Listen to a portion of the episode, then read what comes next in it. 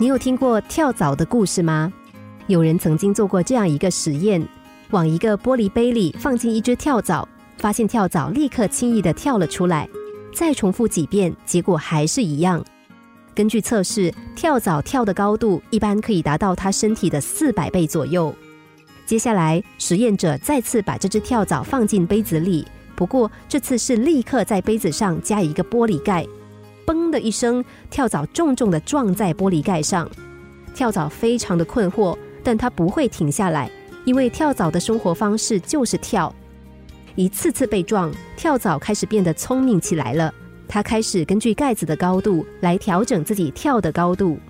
在一阵子以后呢，发现这只跳蚤再也没有撞击到这个盖子，而是在盖子下面自由的跳动。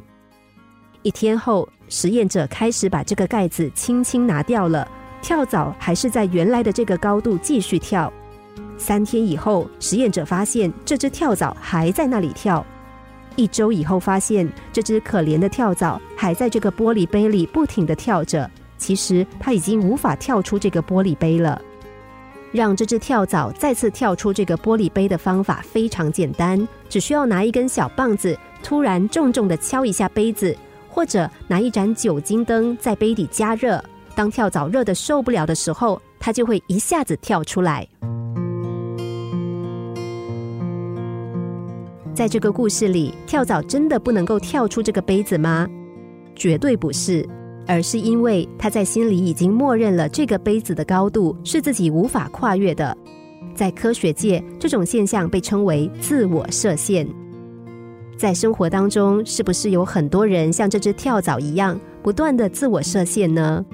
年轻的时候雄心万丈，意气风发。一旦遭遇挫折，就开始怀疑自己的能力，抱怨上天的不公平。慢慢的，不是想方设法的去追求成功，而是一再的降低成功的标准。他们已经在挫折和困难面前屈服了，或者已经习惯了。在他们眼里，他们害怕失败和挫折；在他们眼里，一切都是那么的困难。慢慢的，他们的心里已经默认了一个所谓的高度。这个高度常常暗示自己的潜意识说，成功是不可能的，这是没有办法做到的。自我设限是我们人无法取得成就的根本原因之一。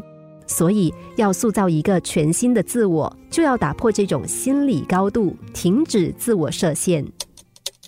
心灵小故事，星期一至五晚上九点四十分首播，十一点四十分重播。重温 Podcast，上网 U F M 一零零三 t S G。